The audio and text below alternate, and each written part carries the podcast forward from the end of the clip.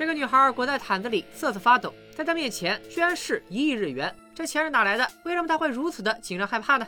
大家好，我是戴眼镜拿着话筒的来瞎偏偏。今年由于鱿鱼游戏的全球热播，一些类似题材的影视作品都被网友们扒了出来。其中有一部叫《炸气游戏》的日剧，在不少人的心目中远比鱿鱼游戏好看，甚至还有人说鱿鱼游戏里全都是他的影子。在某瓣上，超过五万人给这部《炸气游戏》打出了八点四的高分。那他是不是真的这么神呢？话不多说，这就开聊。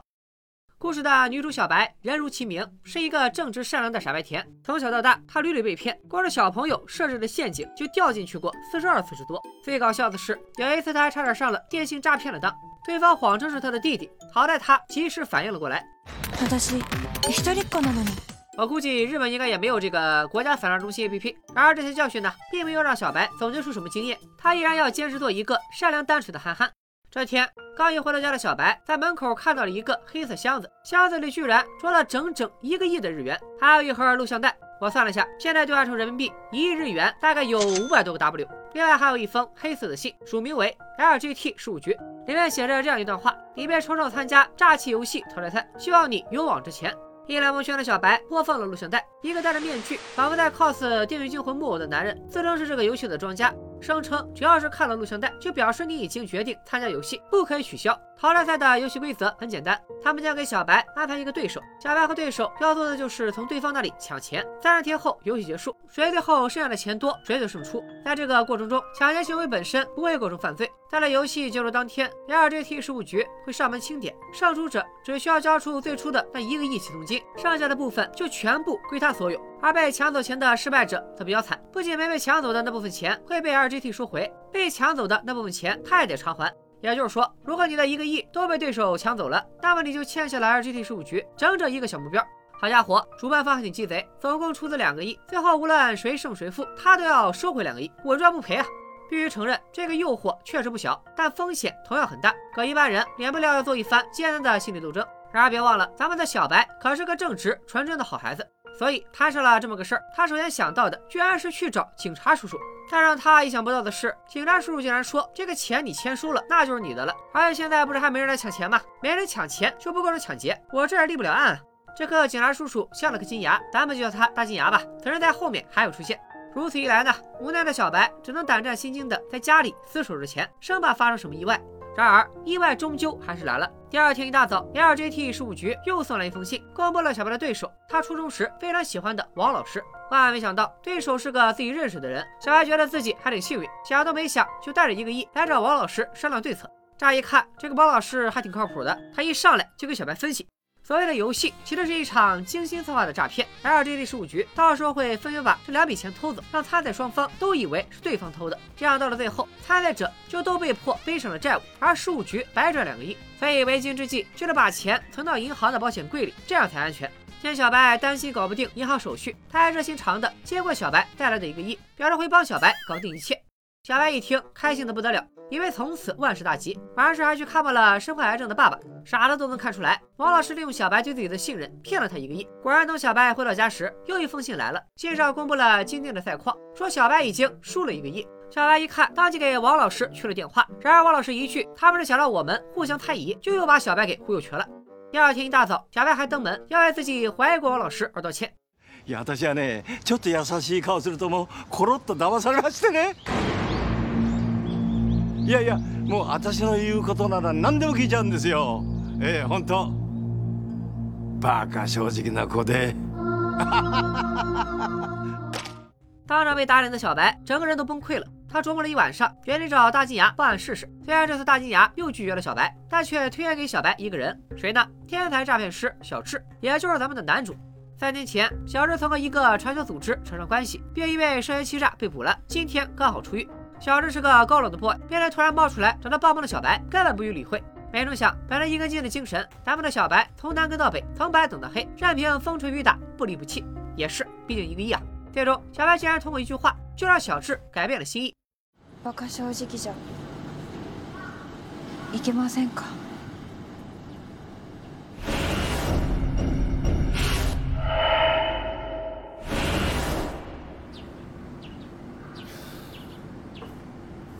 話聞くだけだはい 为什么这句话能够打动小智？咱们暂且按下不表。听完小白的故事，小智决定陪他去找王老师要回那一个亿。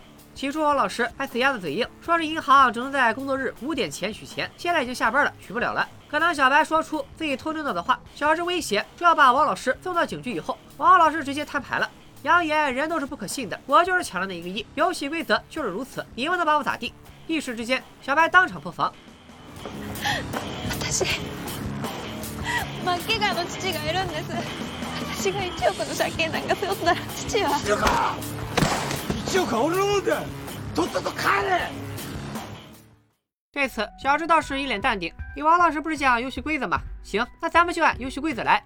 刚才王老师提到，银行只能在工作日五点前取钱，言外之意，周六日是无法取钱的。而对照日历，游戏结束之日刚好是周日。 这也就是说，王老师最晚必须在之前的周五把钱取了。这样一来，只要能在那之后把钱及时弄到手，就可以赢得游戏。具体怎么抢，小智没有明说。他向小白提出了一个合作条件，他要和小白平分最终的赏金。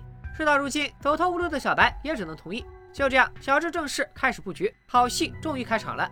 他先是安排小白第二天一大早跑去向王老师正式宣战，接着又通知王老师自己将以小白的助手身份加入游戏。为了能够监视王老师的一举一动，他还专门在人家对面租了房子，美丽和小白拿着望远镜盯着看，搞得王老师整天拉着窗帘，连门都不敢出来。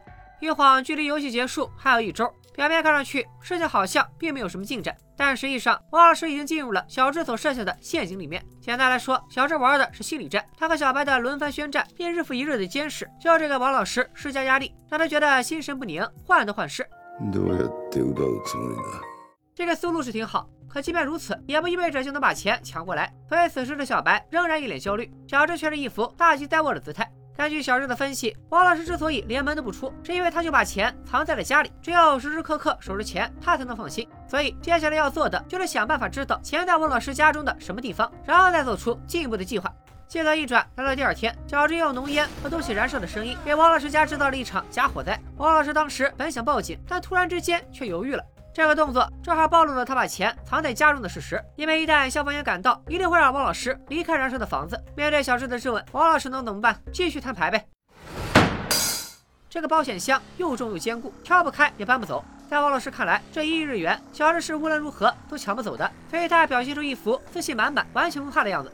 说实在的，想要得到其中的钱倒也不难，用点非常规手段，比如把王老师绑架，逼他说出保险箱密码。然而，这样的方法显然就涉嫌犯罪了。刚才说过，抢钱本身不构成犯罪，可也没说绑架不算啊。然而，小智依然惩处在胸。俺なら簡単にその金庫から2億奪える。そんなことできなくない俺ができるんだよ。すげえ簡単に。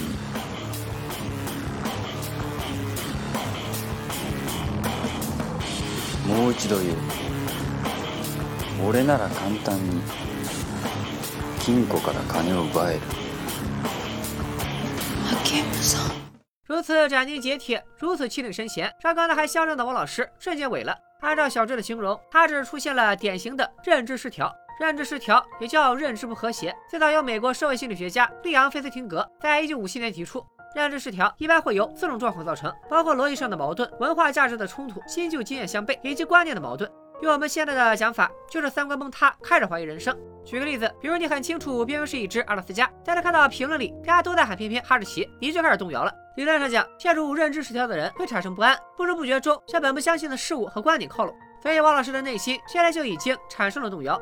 要するに奴は今俺が奥の手を隠し持ってると信じきって怯えてるってわけだ 不过，认知失调理论在科学界还仍然处于争议之中。比如，失调的概念不够明晰，失调的程度也很难有一个明确指标去量化。一个人的认知是否失调了，失调有多严重，仅凭他的感受来进行判断，多少有点不够科学。之所以小智会讲到心理学概念，一方面其实是为后续剧情埋下一个伏笔，另一方面也是为了直观的凸显小智洞察一切的能力。那么，小智到底要用什么计谋来获得保险箱里的那两个亿呢？咱们接着往下看。因为小智的话，王老师的某种程度进一步加深。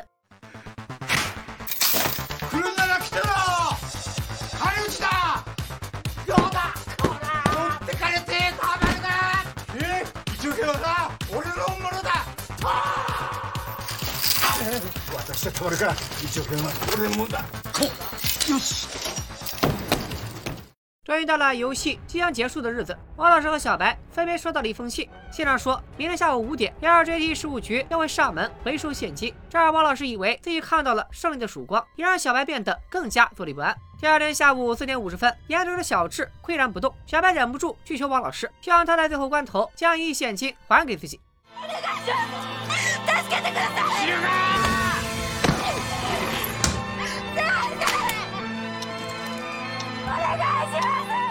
时间来到五点，上门回收现金的人总算来了。王老师亲自打开保险箱，带着对方清点金额。当清点临近尾声之时，又有三个人找上门来，声称是 LGD 事务局派来的。专业管事的那个，表弟一张高冷扑克脸，咱们就叫他冷姐好了。他不算普通的 NPC，后面的戏份还不少。原来之前来的那个人根本就是小智找来的假扮者，趁着王老师和三人对话，三人火速离开。当王老师赶过来时，坐在装钱箱子旁边的人已经成了小智。见状，冷姐当场判定小白就是这场游戏的胜利者。等等，按照信上所说，LGD 事务局五点派人来取钱，可如今冷姐他们到达的时间明显晚了，这些发生的变故算谁的？可冷姐却坚定地表示，我们就是按预告时间准点到达的。藤沢なんだようるせえこれかお前が見てんのはん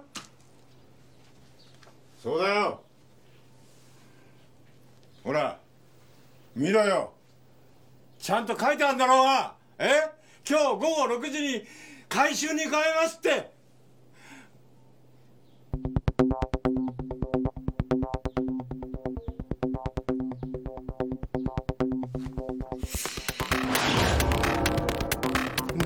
ろ6時ってなんでだこれ？ろろ6看到这里，相信小伙伴们也猜到了，真正的回数时间是六点。写了五点的那个通知信是小智寄出的假信。原来，通过监视，早在一周前，小智就看到了 LGD 事务局投递给王老师的信，于是他偷了出去，做了张假的，就放了进去。为了把戏做足，让小白能真情实感的去求王老师，他还全程瞒着小白，给小白也弄了张假的通知信。这里面有一个问题，如果王老师能够在小智偷信之前就查看信，那么小智的计划也就失败了。只可惜他被小智从容淡定给吓到了，周日担惊受怕，守着保险箱，一周才看一次信箱，给了小智可乘之机。所以说，小智之前所做的一切都是为了这最后一招。小智曾和小白说了这样一句话：詐欺の常套手段の一つに相手を異常な心理状態にして騙せってのがある王老师如今成功被骗，正是这句话的真实写照。 最後の最後であんたは負けた。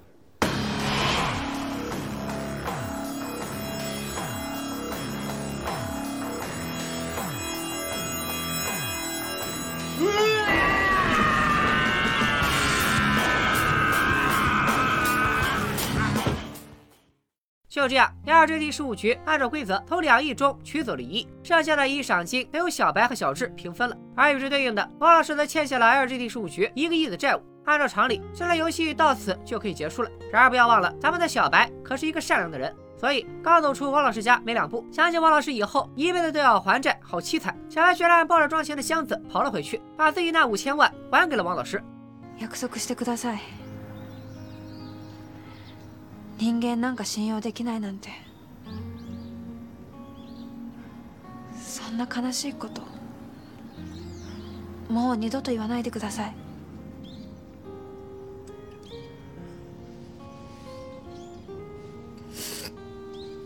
ああ約約束するよ。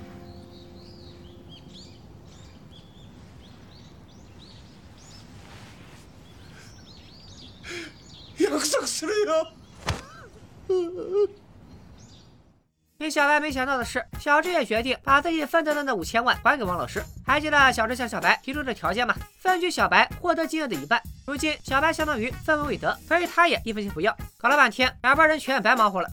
显然，这只是小智的一个说辞，真正的原因与他最初对小白转变态度一样，原来对于小白身上特有的纯粹。其中缘由，咱们依旧按下不表。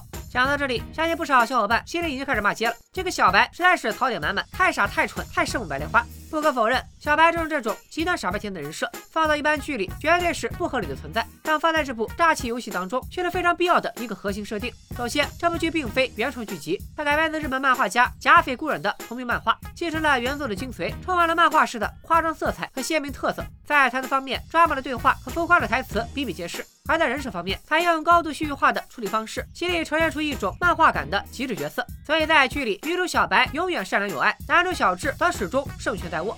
这种处理一方面可以让人像看漫画一样快速进入状态，不自觉地跟着角色一起参与到游戏，获得现实中没有的爽点和燃点；另一方面又可以衍生出足够的戏剧冲突，引发更多令人惊喜的新局面。小白的傻白甜表现，在上面这个淘汰赛中还只是小露头角，后续的剧情里往往会成为决定剧情走向的关键因素。而除此之外，更重要的是，小白的这个设定与小智构建了一种完美互补的对位关系，两人一个代表智慧，一个象征着爱。扎起游戏设置的核心在于斗志，前面讲的淘汰赛还只是一道开胃菜，更精彩的故事还在后面。因为斗智，便有了一轮轮上等的金融记片中片。正是经由这个过程，剧集在完成一次次反转的同时，也让我们看到在贪欲和恐惧面前人性的扭曲和癫狂。除了以上这些，扎起游戏还有两个非常值得称赞的地方，一个是充满着趣味性的知识科普，一个是直观的规则讲解与复盘。知识科普这一块，咱们前面提到的认知失调就是一个典型的例子。为了增加可看性，当小智向小白解释这个词时，剧集直接就弄了个小剧场，搞笑的同时也让人秒懂。而规则讲讲解与复盘这一块，则在第二轮的游戏中就展示出来了。前面讲到，小白和小智把钱都还给了王老师，在这之后，开心的小白邀请了小智到家里坐坐。没想到刚一进门，就在地上看到了又一封 LJT 事务局的来信，旁边还有一盒录像带。没错，第二轮的游戏又要开始了。根据录像带中的面具男描述，小白有两个选择：一是参加第二轮，二是直接放弃。选择放弃的话，就需要返还上一轮游戏中奖金的一半，也就是五千万日元。不及时做出选择的话，更惨，整整一个亿都得还。要知道，小白现在手里可是分文没有，这哪里叫什么选择？这尼玛就是强迫参加。见这情况，小智安慰小白不要理会，然后留了个电话，让小白如果有事随时 call 他。两人分开之后，小智来到妈妈的坟墓，脑海里都是妈妈倒地而亡的情景。小智的妈妈发生了什么？这个悬念也要留到后面才揭晓了。时间来到第二轮游戏开始的前一天，忧心忡忡的小白忍不住给小智打电话，想商量一下怎么办。结果小智刚好没接到。这时大金牙找到了小白，听了小白此时的心事，他一反之前的敷衍态度，突然热情长起来，说要为小白撑腰，带他去找 LGT 事务局退出游戏。小白一听，心里乐开了花，当即决定随着大金牙赶去第二轮游戏的地址。临走前，小智的电话打了过来，小白也没多说什么，表示自己已经搞定了一切。然而，事情怎么可能那么顺利？当小白来到 LGT 事务局，向冷姐说自己带着警察来推出时，悲剧的一幕发生了。警察の方はどちらに？どちらにって、ここに。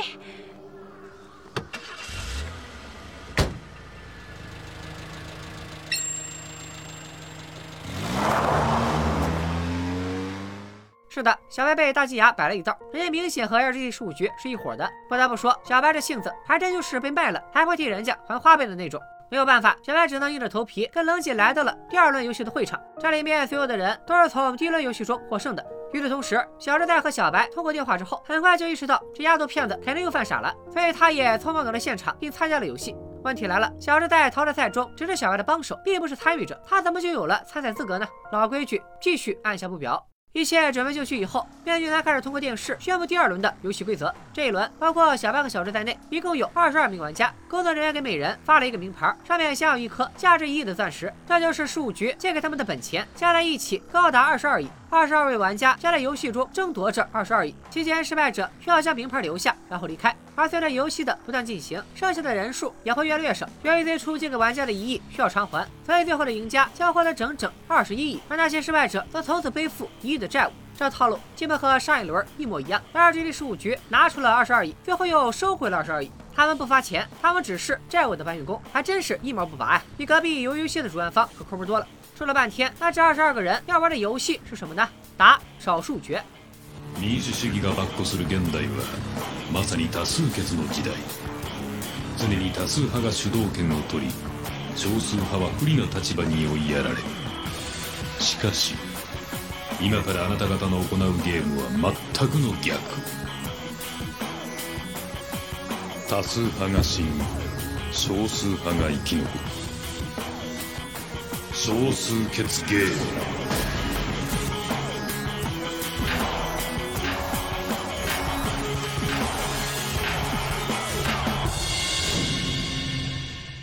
以上就是炸起游戏前两集的内容。目前留下的疑问大概有这样几个：小智为什么要帮小白？他是怎么获得参赛资格的？那个传销组织和他的入狱有什么关系？